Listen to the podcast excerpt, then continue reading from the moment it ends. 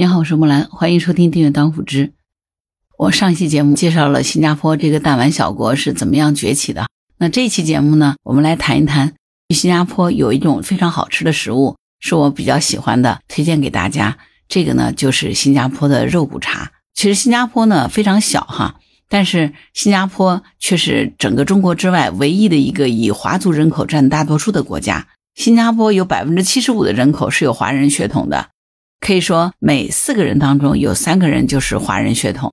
这些华人呢，主要是来自于广东、福建、海南等中国东南沿海省份。而在这些讲着闽南话、潮州话、粤语、客家话、琼语、福州话的这个群体当中呢，四成是闽南人，其次呢是潮汕人、广府人、客家人、海南人和福州人。新加坡对于咱们中国人来说呢，感觉上似乎是一个很亲近的国家啊。好像去到这里旅行呢，也感觉挺亲切的。主要是因为华人多嘛，在新加坡就有一种美食和华人是有着密切的联系的。这个呢，就是新加坡的特色美食肉骨茶。我特别喜欢吃他们的肉骨茶，今天就给你好好来介绍一下这道美食啊。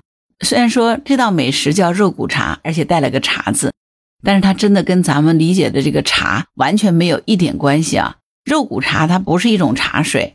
它是一种炖汤，只不过呢，这个汤底的颜色跟这个茶色是有点相似。地道的肉骨茶其实就是用排骨配上各种药材熬成的汤。这些药材当中呢，包括肉桂、八角、茴香等香料。而新加坡每一家肉骨茶的店铺都有各自独特的家传配方，经过长时间的熬煮，最后呢，这个汤水就呈现深褐色，散发出一种浓浓的药材味。当然，如果你不喜欢这种口味，也可以选择以淡淡胡椒味为主的清汤。按照新加坡当地人的吃法，肉骨茶一般是配着米饭一起吃的，或者是用油条蘸汤吃。当然，如果你喜欢比较重的口味，也可以用酱油拌着辣椒蒜蓉来调味。肉骨茶看似哈这个名字挺独特的，但实际上这个背后都是华人的辛酸泪啊。我们都知道，很多中国人为了赚钱养家糊口，纷纷选择下南洋啊。而那些到了南洋的华人，因为语言不通，也没有技术特长，基本上都是靠出卖力气来赚钱的。大多数人呢，选择当苦力，比如说在码头当搬运工啊、三轮车夫啊、挑搬重物的挑夫之类的。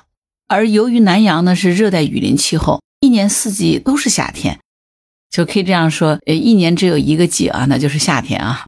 不要说人在户外工作，就算是走几步路，都会大汗淋漓的。而这些华人呢，一整天都是在外面搬砖嘛，身体能量的消耗呢就非常大。对于收入微薄的华人群体来说，肯定是吃不起大鱼大肉的，所以最终只能是买一些滋补的中药食材，配上少许的猪骨头或者是下水，用中餐的烹饪方式将这些食材一起熬煮。这个呢，就是肉骨茶的雏形。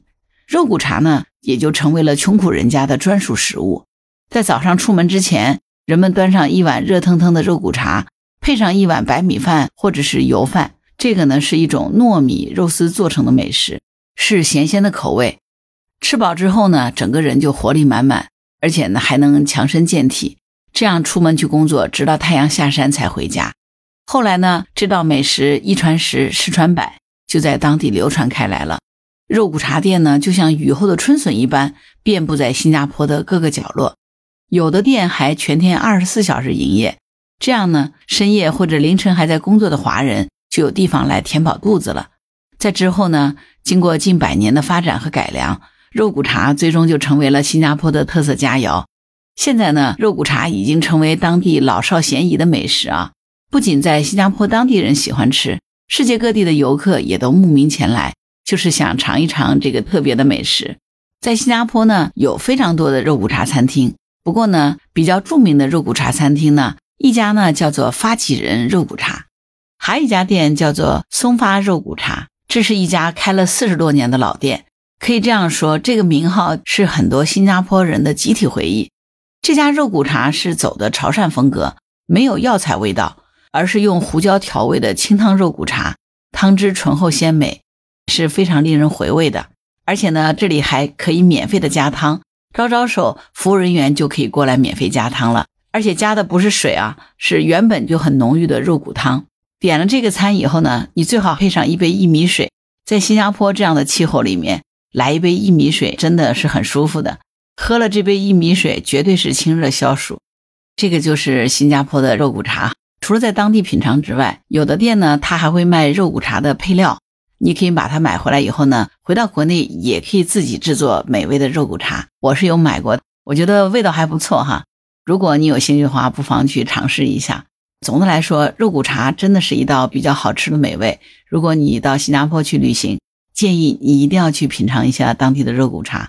有一年春节是在新加坡过的年，当时我几乎每天都会去吃肉骨茶。现在回味起来，真的觉得还是口齿留香的。不知道你有没有吃过新加坡的美食肉骨茶呢？关于肉骨茶，你喜欢吃吗？欢迎在评论区留言。如果你喜欢木兰的节目，欢迎订阅、点赞、转发当护知。当然，如果你喜欢木兰，也欢迎你加入木兰之家听友会。请到那个人人都能发布朋友圈的绿色平台，输入木兰的全拼下划线七八九，就可以找到我了。好啦，今天就到这儿，我是木兰，拜拜。